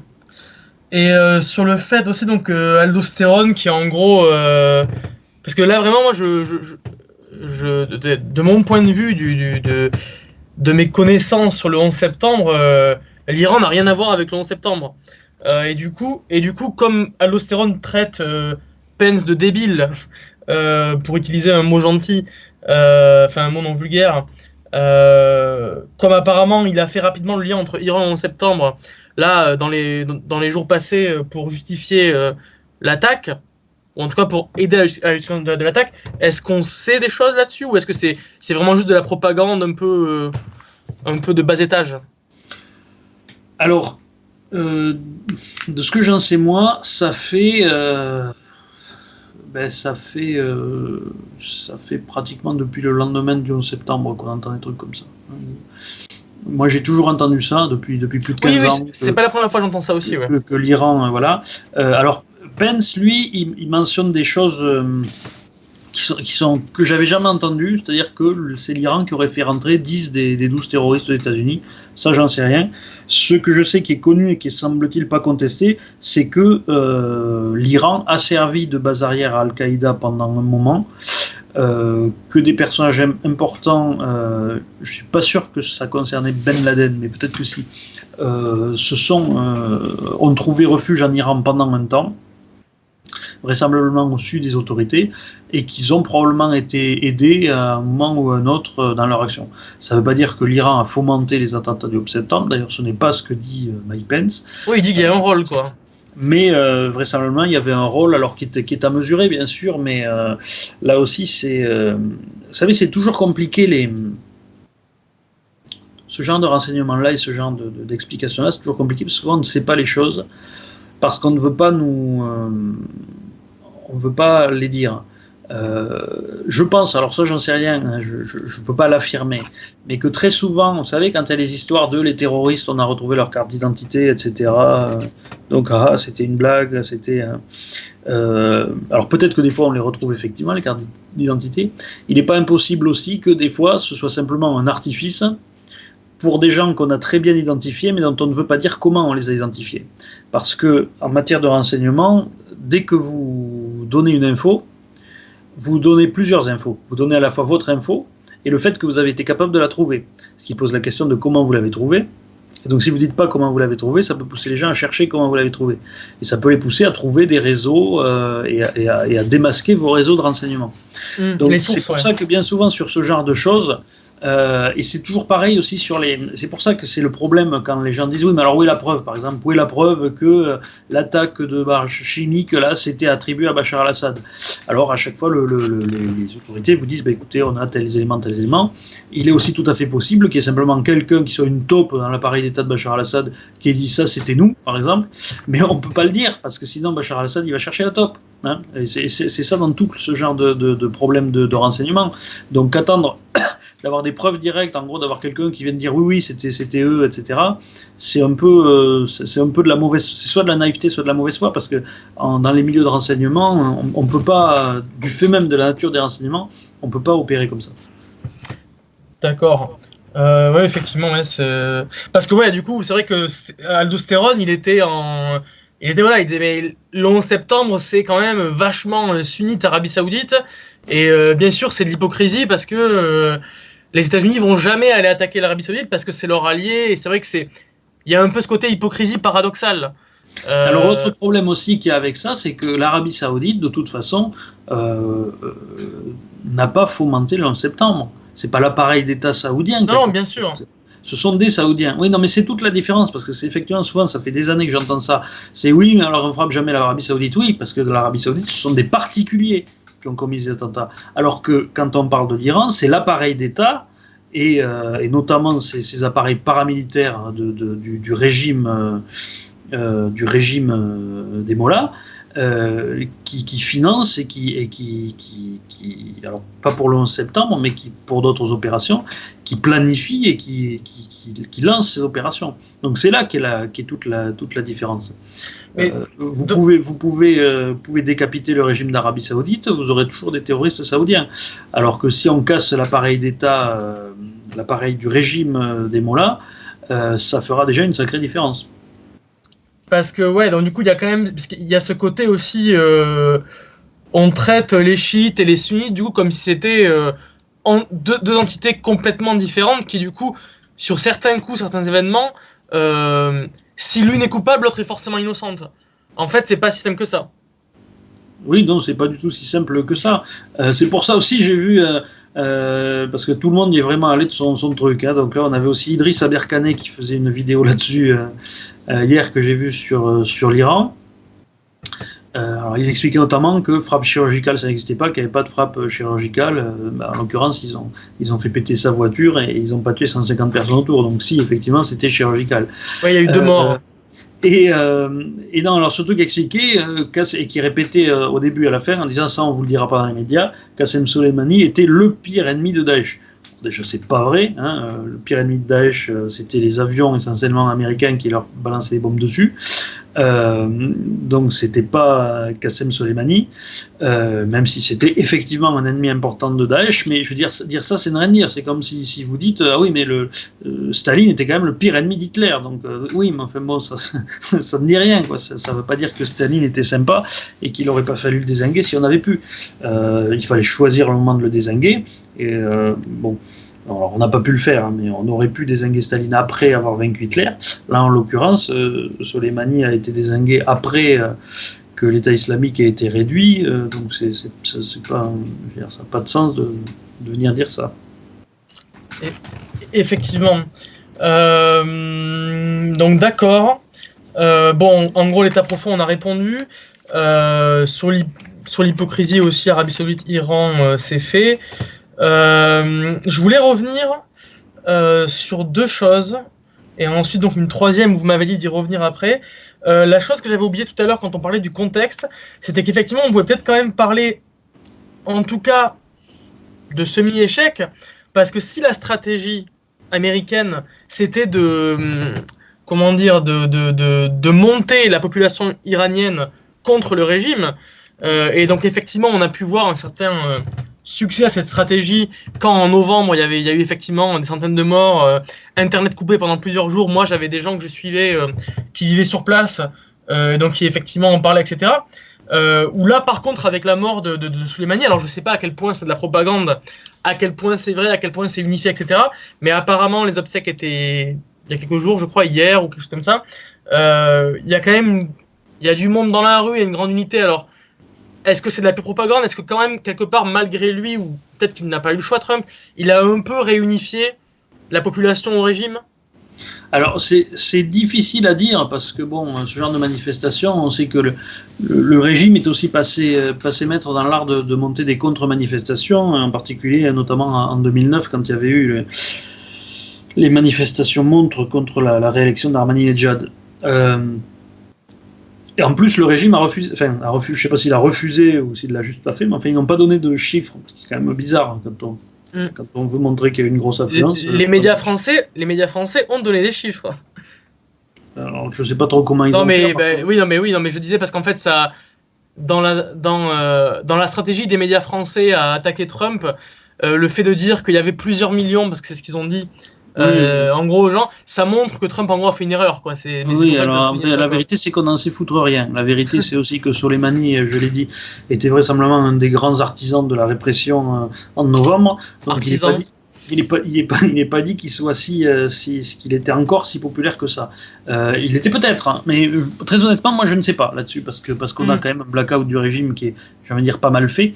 Donc pour savoir exactement ce qu'il en est, euh, bien malin qui, peut le dire. Il est possible effectivement que ça a un effet euh, inverse, euh, mais encore une fois, je pense que c'était, difficile pour Trump de faire une répression. Il était obligé de faire quelque chose, et je vois mal ce qui était possible de faire qui soit plus en accord ou qui respecte plus la stratégie qu'il avait mise en place contre l'Iran et qui risquait de pas trop la, la, la bousiller. D'accord. Il y a aussi dans dans la vidéo d'aldostérone, euh, et, ça rattrape un peu ce qu'on a dit un peu au début de l'émission euh, en parlant de la guerre en Irak. Euh, parce que donc du coup, vous parlez de, dans le discours de Trump, etc. pendant la campagne.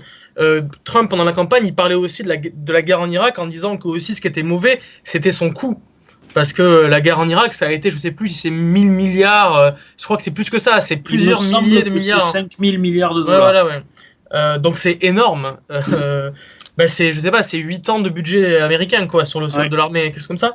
Euh, et du coup, Stéron, dans sa vidéo, il faisait le lien quelque part entre complexe militaro-industriel et du coup le fait que de toute façon il, il, fallait des guerres et que donc en fait cette guerre elle allait être faite, qu'elle soit mondiale ou pas, euh, parce que de toute façon, le complexe militaro-industriel qui, pour le coup, bon, existe, hein, euh, euh, américain, il existe dans d'autres pays aussi, bah, c'était son intérêt et qu'en fait, tout le fric qu'il investissait, tous les, emplois, etc., de toute façon, amenait à la logique de guerre. Et, je me suis dit, est-ce que est-ce que c'est forcément rationnel de dire ça? Est-ce que le fait d'avoir ces investissements, ce budget, etc., c'est pas simplement, comme Trump semble le vouloir, une façon de montrer qu'on est le plus fort et qu'on est en gros indétrônable? Et, est-ce que ça peut pas justement se gérer avec des frappes comme là? Est-ce que ça doit forcément passer par des guerres euh, sur le sol, quoi, sur le terrain? Non, mais ça c'est. Vous savez, au, musée de la guerre à Pyongyang, euh, vous avez la, propagande nord-coréenne qui vous explique que, si les États-Unis ont mené une guerre en Corée, c'est parce que euh, leur économie risquait de s'effondrer parce qu'après la Seconde Guerre mondiale, ils avaient, ils avaient plus rien où écouler leurs armes et donc il leur fallait une guerre. Bon, ça c'est de la vieille c'est du, de la vieille logique. Les, les États-Unis, ils n'ont pas besoin de. Vous savez, le complexe militaro-industriel aux, aux États-Unis, 135 milliards de dollars, non 150 milliards de dollars a coûté le développement du F-35 Je ne sais pas. Ils n'ont pas eu besoin de guerre pour leur faire cracher ça hein, au gouvernement. Hein. Ils leur ont fait cracher. Donc les opérations les plus juteuses, elles se font même hors guerre. Hein. Juste, euh, voilà. Euh, si, pour, pour faire cracher du budget militaire et augmenter le budget militaire américain au Congrès, c'est de la Chine qu'il faut parler, plus que de l'Iran. Euh, de la Chine qui serait armée et de la Russie. Et là, il n'y a même pas besoin de faire de guerre, parce que, parce que la guerre, il on préfère, on préfère l'éviter. Hein. Euh, le complexe militaro-industriel aux États-Unis, euh, il a très bien vécu sans guerre euh, entre la guerre du Vietnam et, et, la guerre du Golfe. Hein. Et puis les dépenses n'étaient pas basses, parce qu'il y avait les dépenses de guerre et de recherche de, de, de, développement de la guerre froide, oui, de la mmh. course d'armement. Euh, les, États-Unis, ils ont, ils ont la doctrine de la full spectrum dominance où ils veulent, ils veulent dominer sur absolument euh, tous les plans, c'est-à-dire notamment le, le, maintien de la suprématie technologique militaire. Et ça, ça implique un investissement qui est constant sans avoir besoin d'aller. Enfin, je veux dire, le, euh, sans avoir besoin d'aller forcément.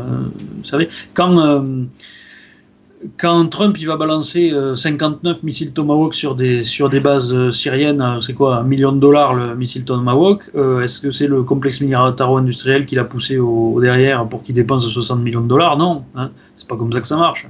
Donc, donc l'idée que, que, c'est le complexe militaro-industriel qui veut ça pour monter les, les, dépenses, non, ça n'a pas, ça, pas beaucoup, beaucoup de sens.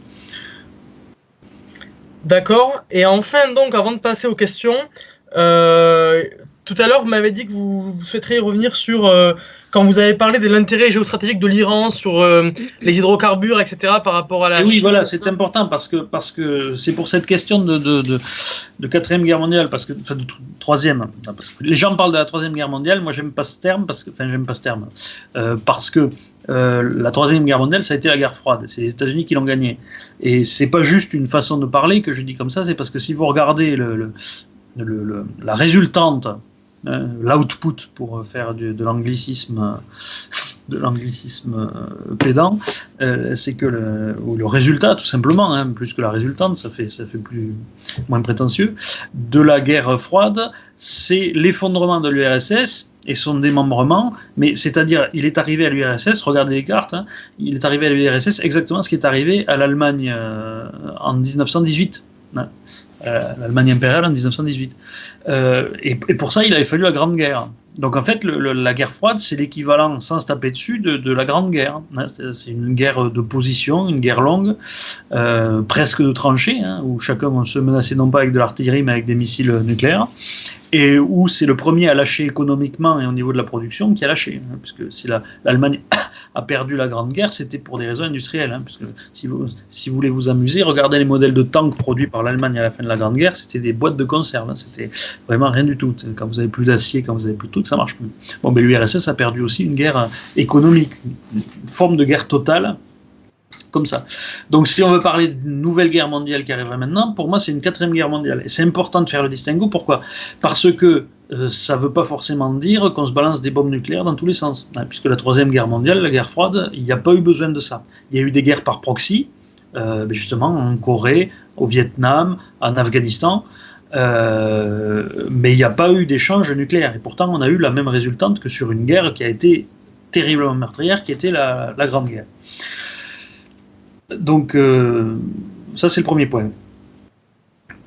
Donc, cette guerre mondiale, on en parle beaucoup autour de l'Iran. Tout le monde dit Ah, ça y est, ça va être la guerre mondiale. Pourquoi vous voyez qu'il y a une guerre mondiale sur l'Iran? Non, si les États-Unis attaquent l'Iran, c'est même si éventuellement ils lançaient une invasion de l'Iran, ce qui est improbable, euh, ça serait l'équivalent un peu plus gros de l'Irak, mais ce ne serait pas une guerre mondiale. Une guerre mondiale, il faudrait que ça implique véritablement militairement la Chine, la Russie. Bon. Donc là, non, à cause de l'Irak, de l'Iran, mais, mais si vous voulez, euh, ça fait, en même temps, moi, ça fait des années que j'explique que cette confrontation mondiale entre les, États-Unis d'un côté et la Chine et la Russie de l'autre, elle aura lieu. Hein, simplement, je dis, c'est pas autour de, de, l'Iran principalement, même si l'Iran peut être un théâtre là-dedans. Alors, je vais y revenir, simplement, je rappelle un, des éléments centraux de mon propos, qui est que euh, je ne peux pas dire exactement à quoi ressemblera cette quatrième guerre mondiale, donc, ce que je dire, ce dont je suis sûr, c'est qu'elle sera par rapport à la précédente, c'est-à-dire par rapport à la guerre froide, l'équivalent de ce que la Seconde Guerre mondiale a été par rapport à la Première. question véritablement de, de rapports, de rapports géographiques, de rapports militaires, etc. Et c'est vrai que la guerre de la Seconde Guerre mondiale a été clairement une guerre de mouvement, avec énormément de changements de main, de territoire, etc. Contrairement à la, Première Guerre mondiale, qui elle était véritablement une guerre de, position, même s'il y a eu des, combats, euh, des combats euh, un petit peu plus euh, mouvants, mais sur des théâtres très secondaires en Afrique, etc. Bon. donc, le rôle que peut jouer l'Iran là-dedans, c'est bon, j'ai déjà dit que c'était un coin dans cette espèce de bloc eurasiatique euh, euh, sinon russe. Euh, c'est aussi important parce que c'est sur l'Iran véritablement que compte la Chine. La Chine a dernièrement fait des contrats avec l'Iran. Elle lui a promis. alors je crois qu'on est sur plusieurs centaines de milliards de dollars. Hein. Il me semble que le deal de base c'est 100 milliards et que ça peut monter jusqu'à 400 milliards, un truc comme ça, d'investissement dans les capacités de production et de raffinage euh, d'hydrocarbures en Iran. Pourquoi? Parce que c'est le point de fourniture avec la Russie, hein, mais la, Chine veut diversifier, qui est le plus proche du territoire chinois, notamment via le corridor économique qui doit être euh, tracé depuis la Chine, depuis le Tibet, euh, via le, Pakistan et déboucher sur le port de Gwadar, parce que la, la Chine est en train de développer, qui donc serait juste à côté de l'Iran. Il y aurait le passage directement vers ça. Et dans, ce, dans, ce, dans cette optique-là, euh, la déstabilisation éventuellement de l'Iran, ou en tout cas le, fait d'essayer de, frapper l'Iran ou de le ramener dans le giron américain d'une manière ou d'une autre, si on ne peut pas le ramener dans le giron, du moins de l'affaiblir, euh, ça peut être aussi un élément de la stratégie de Trump euh, contre, euh, contre la Chine, hein, puisque ça reste le, grand ennemi, le grand rival dans la vision, euh, dans la vision stratégique de, Trump, c'est la Chine. Donc ça, ça, joue un énorme rôle à ce niveau-là. Et, voilà. Bon, c'est classiquement une, une ça je dit tout à l'heure, une position géographique importante entre ces deux, ces, deux, ces deux grandes puissances. Très bien, merci. donc avant de passer aux questions, qui sera la, qui sera la dernière partie, mais euh, la, dernière partie sera, est, quand même déjà assez euh, dessinée. Est-ce qu'il y a quelque chose que vous souhaiteriez ajouter? Non, non, non. Très bien. Alors, avant de passer la parole à Victoire pour les questions, Victoire, est-ce que vous pouvez aussi s'il vous plaît, puisque peut-être ça marchera mieux avec, avec vous, de, de, faire un appel au pouce bleu? Parce que je peux voir qu'on a presque on est monté jusqu'à presque 800 auditeurs et il n'y a pas 800 pouces bleus. C'est vrai. Donc, il euh, donc faut y aller là.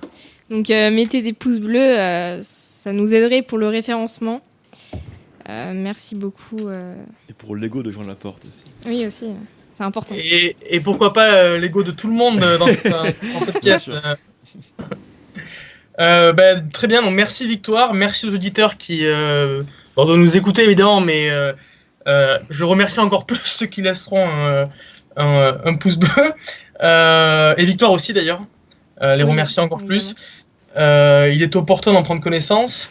Victoire, maintenant, est-ce qu'on peut passer aux questions, s'il vous plaît? Oui, alors d'abord, remercions les dons.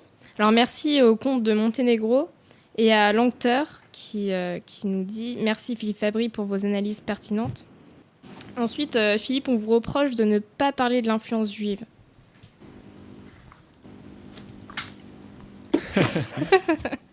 Qu'est-ce que je vois pas le.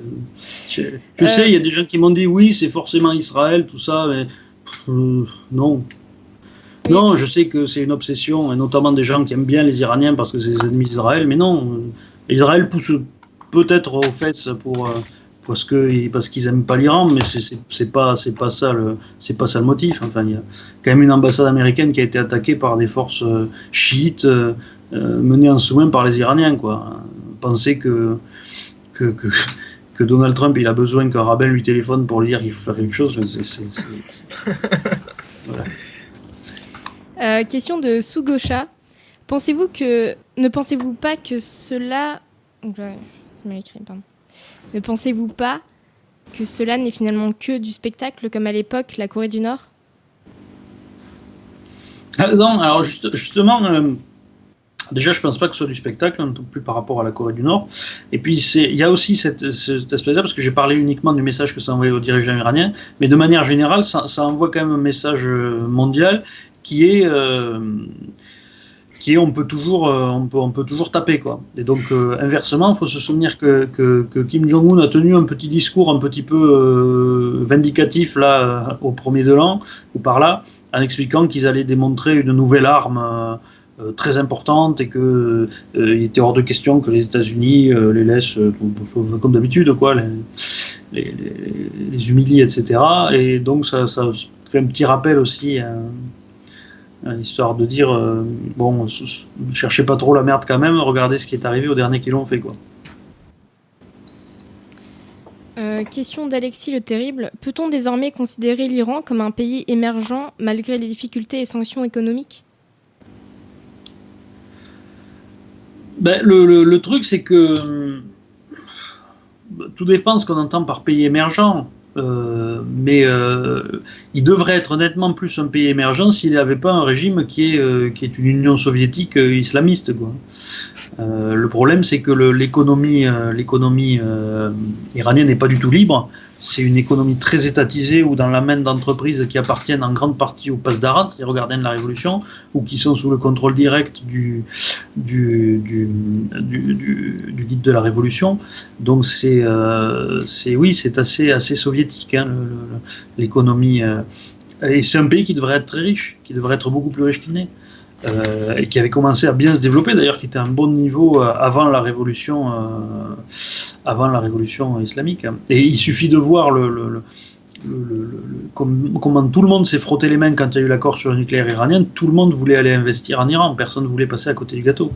Donc, c'est un pays émergent qui est bridé par son régime et qui pourrait, qui pourrait être véritablement beaucoup, beaucoup, beaucoup plus riche qu'il n'est. Question de Van Romnitz. Pourquoi refuser que les chiites deviennent plus influents que les sunnites? Je ne vois pas qui refuse ça. Je veux dire, on s'en fout, c'est pas la question. Le problème, c'est pas les chiites, le problème, c'est le régime des mollahs. Euh, après, les, chiites sont souvent, euh, souvent euh, dans leur esprit plus, proches, plus proches de nous que beaucoup du monde musulman. Euh, déjà en Iran, euh, c'est quand même ça aussi qui est malheureux, c'est assez, assez, tragique le rapport qu'on a avec l'Iran, c'est que l'Iran sont des Indo-Européens. Il faut pas oublier que l'Iran, c'est un, parce que c'est ça qui caractérise les mollahs, c'est que les mollahs c'est un clergé. Et si l'Iran a un clergé et pas les autres pays sunnites, c'est pas juste parce que l'Iran est chiite, hein, puisqu'à une époque, c'est pas l'Iran qui a été le premier chiite. Hein, le, chiisme, c'était sous les Fatimides, c'était en Égypte, etc. Euh, si l'Iran si le, si a un clergé, c'est parce que c'est un pays indo-européen et que les pays indo-européens ont des clergés. Ça fait partie des permanences, euh, des permanences euh, culturelles fondamentales. Et c'est pour ça qu'on a l'impression que l'Iran, un petit peu, avec leur clergé de Mollah, etc., c'est plus proche de ce qu'a été la religion catholique chez nous que, l'islam partout ailleurs. Parce que l'islam, avec les imams et les mosquées, c'est pas, pas ça. C'est pas exactement comme les églises, tout ça, mais avec les Mollahs, oui. Et euh, donc il y a effectivement une proximité qui fait que devrait, l'Occident devrait même s'entendre plus facilement, parce que la barrière culturelle est à mon avis moindre avec les, chiites, surtout parce qu'ils sont perses, qu'avec euh, qu'avec les sunnites. Donc euh, je pense pas qu'il y ait une volonté d'emmerder les sunnites, si vous voulez me passer l'expression. C'est pas ça le problème. Le problème c'est le régime iranien. Et qui d'ailleurs, ça c'est important à souligner, le régime iranien, c'est un régime qui applique la doctrine des frères musulmans, sunnites. Hein. la doctrine des frères musulmans est entrée, alors je n'ai plus son nom, euh, j'ai perdu son nom,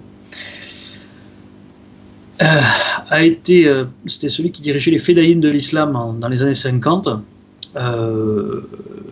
qui étaient donc des intégristes euh, chiites, mais le, qui, a importé, parce qu'ils sont entrés en contact avec, avec les frères musulmans, donc sunnites, hein, puisque la doctrine politique des frères musulmans, c'est un truc chez les sunnites, et qui a importé euh, dans le schisme, donc dans leur mouvement, la doctrine des frères musulmans. Et donc, quand, et donc euh, Roménie a, mis en œuvre politiquement la doctrine des frères musulmans en, en, en Iran chiite, si vous voulez. Et du coup, la République euh, islamique d'Iran, elle répond aux critères révolutionnaires des, des, frères musulmans. Donc, j'ai envie de dire qu'elle elle, elle est même pas même pas chiite dans l'esprit la République islamique d'Iran, parce que parce que normalement le, chiisme n'a pas cette, cette vision-là de, des choses. C'est un truc qu'ils ont importé du sunnisme. Euh, question de Louise Le Fennec. Le Parlement ira- irakien vient de voter l'expulsion des forces américaines hors d'Irak. Qu'en pensez-vous? Les États-Unis ont-ils perdu leur influence en Irak et dans la région? Alors, euh, ils ont voté une résolution demandant au ministre de mettre en œuvre la fin de la. Donc, je crois que c'est même pas, ça n'a même pas de force obligatoire. Euh, en tout cas, bonjour pour l'appliquer. hein. Euh, si les, les Irakiens pouvaient mettre les États-Unis dehors, ils n'ont pas été capables de les empêcher de rentrer déjà, donc je suis pas sûr que ce soit possible pratiquement. Mais surtout, ça a été voté. Ils ont eu beaucoup de mal déjà à le voter parce qu'ils n'avaient pas de quorum, parce que les députés kurdes ne se sont pas pointés, les députés sunnites ne se sont pas pointés non plus. Et chez les chiites, on, peut douter de la, justesse du vote parce qu'il y a une espèce de course à l'échalote qu'il y a eu, où en gros ceux qui voteraient pas pour euh, seraient traités comme des traîtres, notamment par l'Iran en sous-main. hein. Donc euh, donc c'est un vote qui va être estimé par les États-Unis comme étant sous contrainte de l'Iran, je pense, et qu'ils estimeront que c'est un vote illégitime. Les États-Unis diront Osef. Et comme- Voilà. Victor, d'autres questions? Euh, Oui, question de Von Romnitz encore. Pourquoi les Américains ont-ils frappé l'Irak? Ils n'avaient pas d'armes de destruction massive, ils ont une conception irrationnelle de la guerre. Alors, moi, je suis persuadé que qu'attaquer Irak, c'était une connerie, mais, mais, que, mais que ça n'a absolument rien changé du tout. Euh, je, suis à peu près persuadé que la situation stratégique régionale, je suis d'ailleurs complètement convaincu, que la situation stratégique régionale serait exactement la même si les Américains n'étaient jamais allés en 2003. Pourquoi?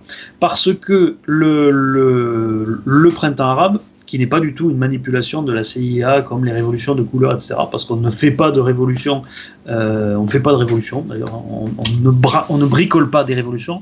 Les révolutions se font de toute façon euh, toutes seules. On peut essayer d'intervenir dedans, placer ses pions, mais euh, mais il n'y a pas besoin de, les. Ça, ne se planifie pas une révolution. Une révolution, elle arrive parce que euh, il y a un pays qui est mûr pour tout un tas de raisons qui sont extrêmement profondes et qui souvent remontent des décennies voire des siècles en arrière. Donc on ne fait pas une révolution comme ça. On peut faire des coups d'État, ça oui. On peut bricoler des coups d'État de l'étranger, mais on ne peut pas faire de révolution de l'étranger. Donc ça, c'est très net. Et encore moins, on ne peut pas faire de révolution dans dix pays à la fois. Donc, le printemps arabe, ça a été l'équivalent du printemps des peuples en Europe. D'ailleurs, c'est pas étonnant parce que au niveau, euh, on va dire, euh, mental, culturel, les pays euh, musulmans ont environ deux siècles de retard sur, sur l'Occident.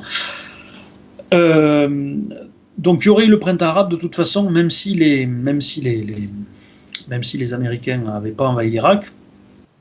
Et si vous regardez la composante euh, religieuse de, de l'Irak, c'est l'inverse de celle de la Syrie. C'est-à-dire qu'en Syrie, vous aviez 20% de chiites, 80% de sunnites.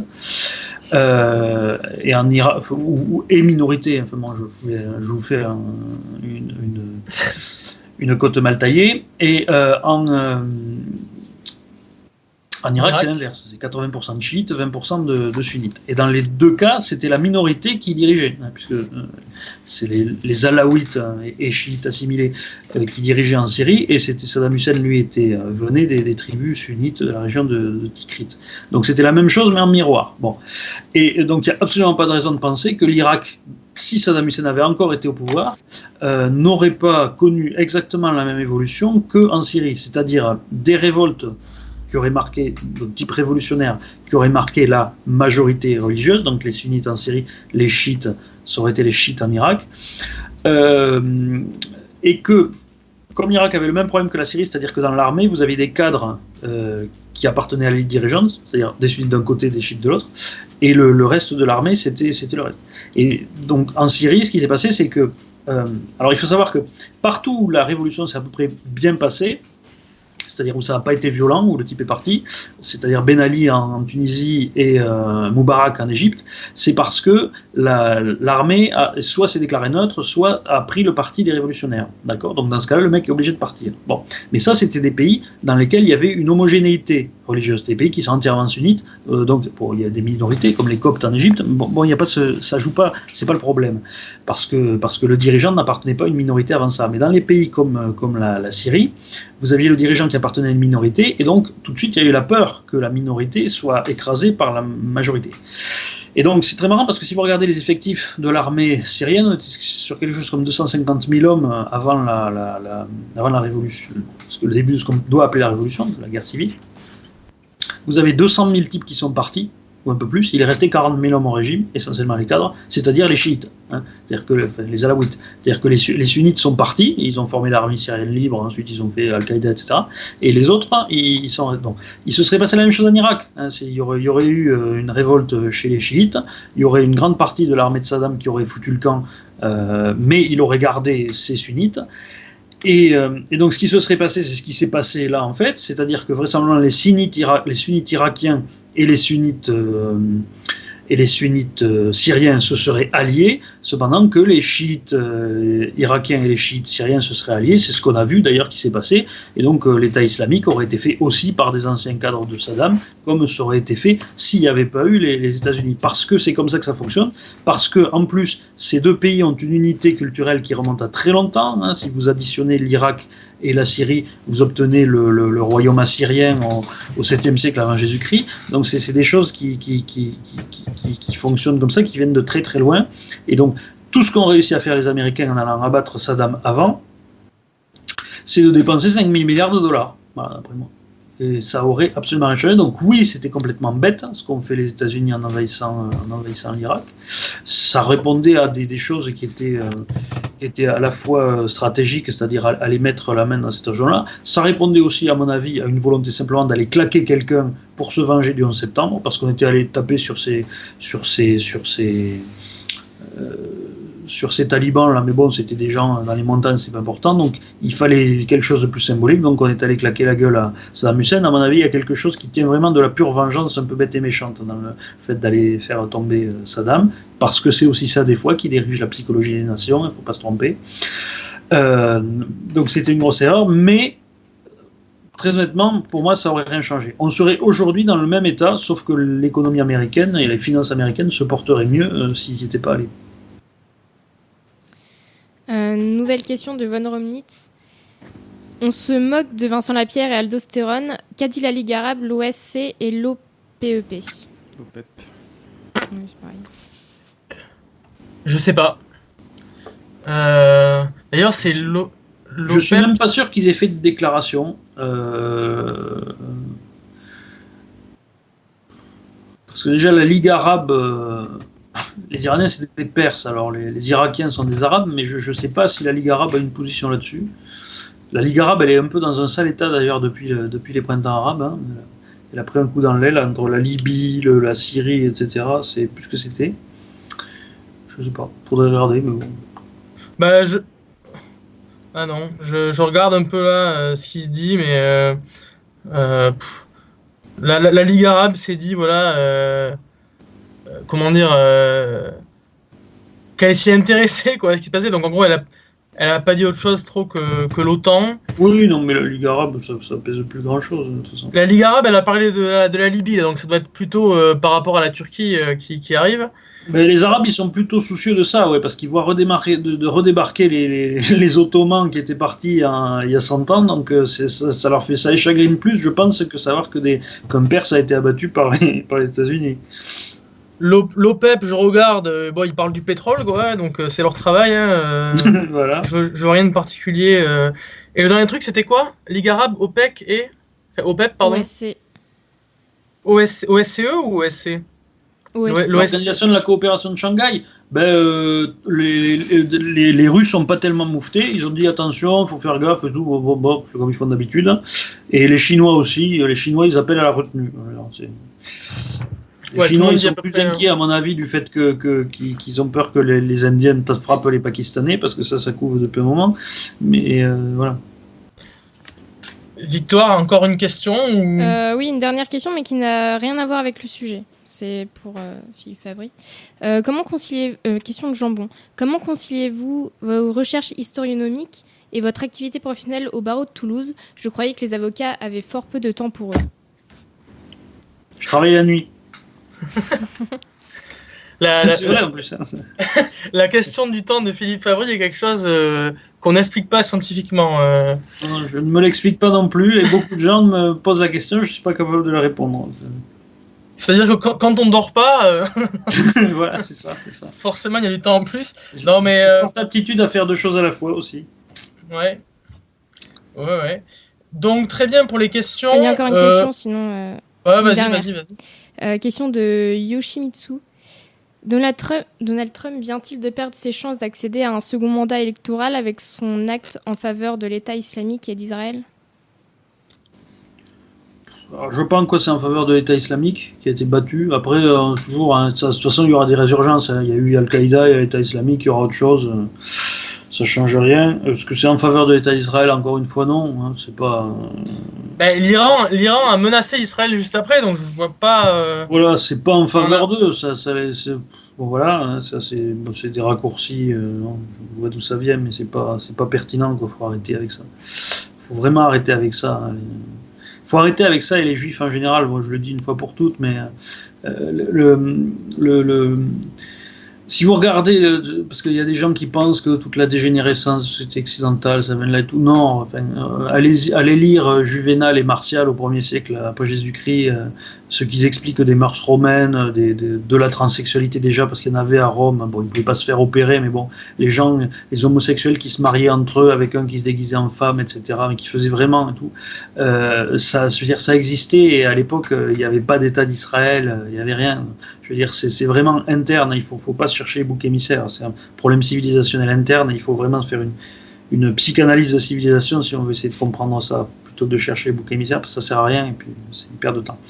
Donc euh, déjà, ça n'a rien à voir. Euh, donc en plus là, géostratégiquement, euh, non. hein. effectivement, les Juifs à Israël n'aiment pas les, les Iraniens parce que l'Iran joue la carte de l'anti-israélisme depuis longtemps. Je suis à titre personnel con- convaincu que ils la jouent en plus parce qu'ils savent que les Arabes n'aiment pas les Juifs et que, et que comme ils sont perses et que les Arabes n'aiment pas les Perses non plus, euh, jouer de l'anti-israélisme, c'est essayer de se mettre un petit peu la, la, la, rue arabe de son côté euh, quand on est, quand on est perse. hein. Euh, parce que ça, c'est un gros problème hein, pour la prétention à l'hégémonie régionale de l'Iran, qu'on ne souligne pas assez, c'est qu'ils sont entourés d'Arabes euh, sur lesquels ils voudraient être hégémoniques alors qu'eux sont perses. Donc c'est un gros, un, gros, un gros handicap pour eux qu'ils essaient de surmonter, donc notamment en, en appelant à la détestation commune de gens que les Arabes détestent généralement autant qu'eux.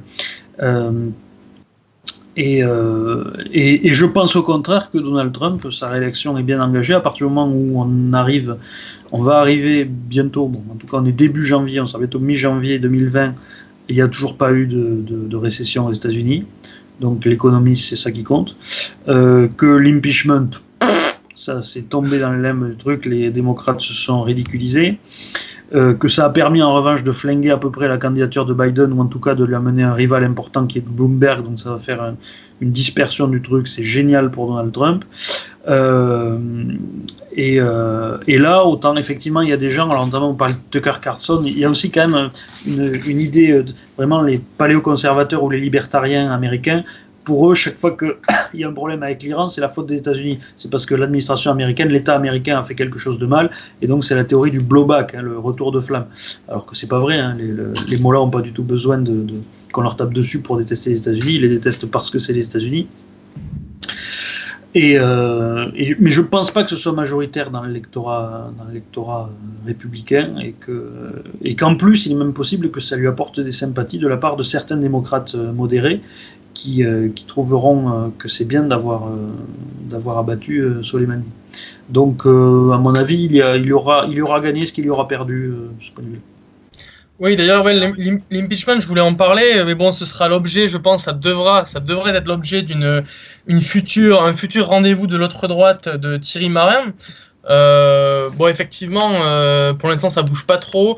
Ça tend plutôt à, à décrédibiliser les démocrates parce que un impeachment ne doit pas être partisan, il doit être bipartisan, et ça n'a pas du tout été le cas. Il y a même des démocrates qui ne l'ont pas voté. Alors c'est très très rare, il y en a deux, je crois, qui l'ont pas voté, mais ça dit quand même quelque chose. Euh, donc là, j'ai vu, parce que je me suis quand même renseigné pour, pour l'émission, que bon, ça pataugeait un peu, que hum, McConnell, qui est le, le, le, représentant des, républicains au Sénat, euh, était quand même critiqué par rapport à comment il souhaitait organiser le, procès donc, de Trump euh, au Sénat, qui qui est censé donc valider ou pas euh, l'impeachment. Mais bon, a priori, en fait, le problème, c'est que les démocrates n'ont pas de preuves. Donc, ils essaient de, temporiser. Mais tant qu'ils temporisent, tant qu'ils passent pas la main au Sénat, ben, l'impeachment euh, n'existe même pas. En réalité, le procès ne peut pas avoir lieu. Euh, donc, et, Trump, lui, était plutôt apparemment pour avoir un procès rapidement parce qu'il priori, il le gagnerait et ça permettrait de passer à autre chose. Mais dans tout, quelque part, que Trump gagne ou qu'il n'y ait pas de procès et qu'on temporise pendant des mois le processus d'impeachment, les démocrates seront ridiculisés parce qu'ils auront fait, ils auront fait une processus d'impeachment pour rien. et, et c'était le cas, hein, puisque depuis l'élection de Trump, ils veulent, ils veulent le, le ils, veulent l'impeached et euh, et, euh, euh, et, et, comment dire et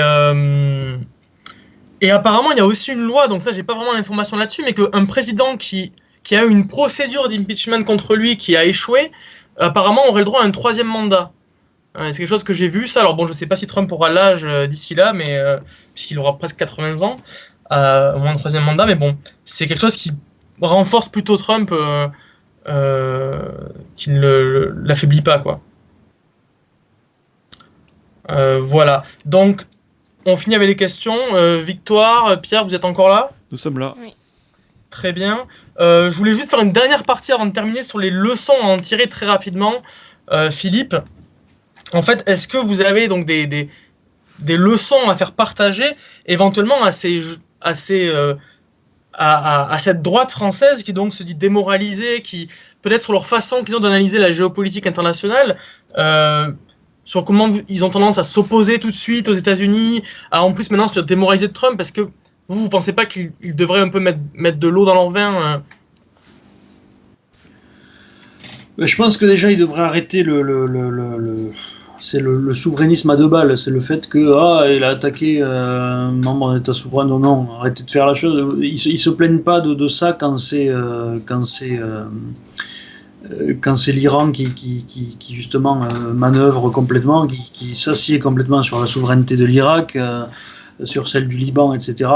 Donc, il faut arrêter avec l'anti-américanisme primaire déjà. il faut il faut arrêter de, de, faut arrêter ça. C'est ce que j'appelle vraiment le souverainisme à la noix. C'est-à-dire que ça n'a pas de sens. Le fait de dire oh, on veut pas, euh, il faut pas frapper les, les, Iraniens. Euh, il y a des gens même qui les considèrent comme des alliés ou je sais pas quoi. c'est absurde. Alors effectivement, oui, il faut pas chercher de guerre contre les Iraniens. Je suis d'accord. On veut pas. Personne veut ça. Euh, mais il faut bien voir qu'on a malgré tout un régime des Mollahs qui est un régime criminel, qui, comme tous les régimes criminels, prend aussi son peuple en otage. Euh, pour faire ces menées-là. Et il ne faut pas non plus entrer dans son jeu. Je pense que justement, ces gens-là devraient, devraient, euh, devraient constater, pour moi, la manœuvre très intelligente de Trump, qui, qui a frappé directement le responsable. Euh, et qui lui a qui, de, de tout ce, l'agitation de ces jours derniers et qui n'a pas touché un seul, un seul cheveu d'un seul civil iranien qu'il estime lui-même innocent. Donc euh, voilà, moi, la leçon que je pense qu'il faut, euh, qu'il faut en tirer, c'est ça, euh, que Donald Trump n'a pas changé d'avis, Donald Trump ne veut pas de guerre avec l'Iran. Je pense qu'il est sincère quand il dit qu'il pense avoir à empêcher une guerre. Et si ça se trouve, encore une fois, le futur lui donnera raison, parce qu'on était persuadé qu'il allait déclencher une guerre avec Kim Jong-un, etc. Et jusqu'ici, à chaque fois, ben, sa méthode marche. Ça peut être surprenant, mais ça fonctionne. Donc, euh, je pense qu'il faut, qu'il faut avoir un petit peu plus de, calme que ça et pas entrer en mode panique comme, comme les gens ont fait, parce que le jour où il y aura de vrais problèmes, notamment euh, avec la Chine, parce que là il y en aura, euh, je ne sais pas dans quel état ils seront. Très bien. Bon, donc merci beaucoup euh, Philippe Abri, merci pour vos analyses. je pensais que c'était, important de les amener au public, à un public plus large, surtout bah, maintenant dans l'instant que voilà, ça se passe quotidiennement cette affaire. Euh, Victoire, pouvez-vous faire un dernier appel au pouce bleu, s'il vous plaît? Oui, bah, mettez des pouces bleus, s'il vous plaît, euh, pour le référencement. Merci. Nous avons un Tipeee également. Oui, aussi. Effectivement, euh, bon, il y, a eu, il y, a eu quelques super chats, c'est ça? Il y en a eu deux, ça c'est Merci le compte. Donateur. Merci, je vous renvoie aussi vers le Tipeee, effectivement. abonnez-vous à la, abonnez-vous à la chaîne YouTube de Radio Athéna, évidemment. Euh, mercredi, vous retrouverez Adrien Abosi pour le rendez-vous de la réaction. Euh, lundi prochain, vous retrouverez Henri Lesquin euh, avec un invité, je ne sais plus lequel c'est, je ne sais pas lequel c'est. Donc vous verrez bien. et puis pour Philippe Fabry, donc je vous renvoie à ses livres. qui ont été nommés en, début d'émission. Je vous renvoie à son site internet historionomie.net. Et voilà, ben, c'est tout pour moi. oui, ce sera fait. Et je repasse la main à Pierre de Tirmont. Et je remercie Philippe Fabry encore une fois et lui dis à bientôt. Bonsoir. À bientôt. Bonsoir. Au revoir.